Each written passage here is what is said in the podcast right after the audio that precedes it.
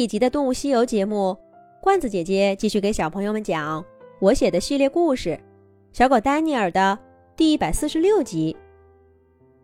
要不是亲眼所见，丹尼尔根本不敢相信，一只小小的松鼠能有这么大的爆发力。被抢光储藏点的小松鼠，很快就锁定了嫌疑犯。那是一只在附近跳来跳去、鬼鬼祟祟的花栗鼠。小松鼠一看见花栗鼠背上明晃晃的浅色条纹，眼睛里就冒出火来。它噌的一下跳到花栗鼠的面前，二话不说，上去就是一巴掌。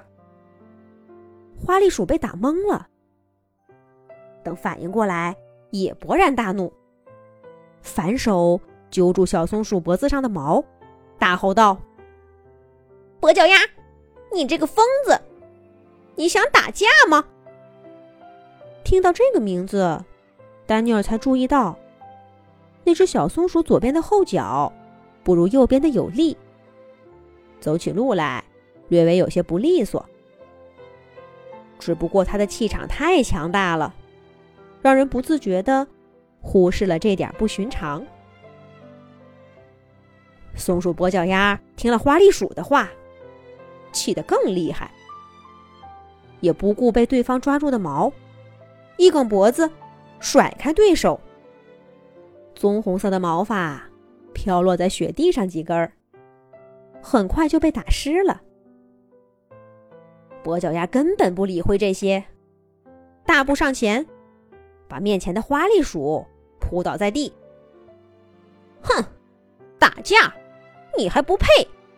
三道杠，你就等着挨打好了！你这个小偷，竟敢来偷我的食物！不好好教训你，你就不长记性！三道杠，跛脚鸭一说出这个名字。躲在暗处的丹尼尔忍不住扑哧一下笑出声来。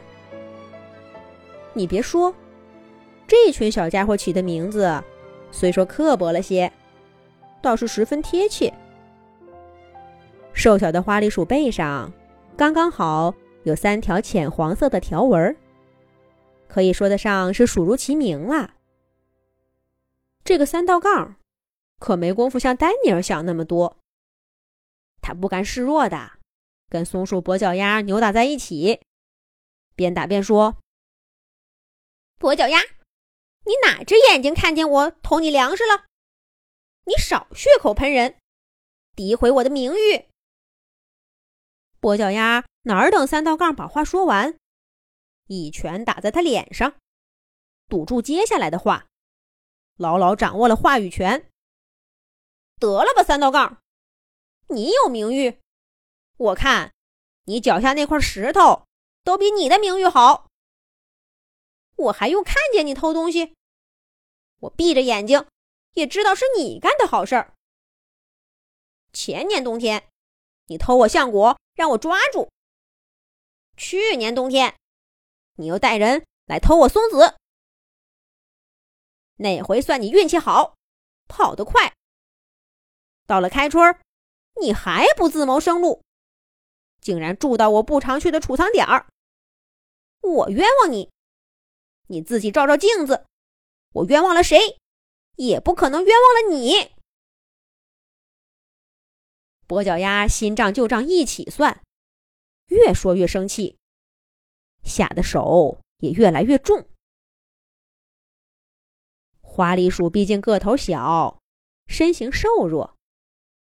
这个三道杠的气势又远不如对手，明显败下阵来，接连被揍了几拳，手上吃了亏，嘴上自然也就软下来。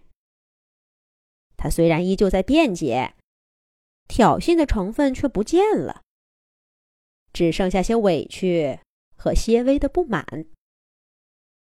跛脚鸭，你动动脑子好不好？就算是我偷了你的粮食，也就是偷几颗而已。你也不瞧瞧你那个储藏点儿，都被掏成什么样了？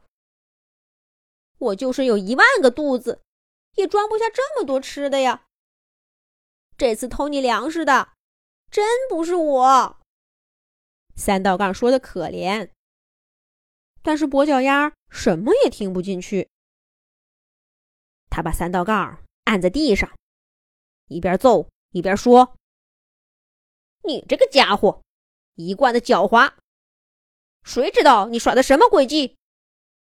就算不是你偷的，你鬼鬼祟祟的在我的储藏点附近转悠，肯定没安好心。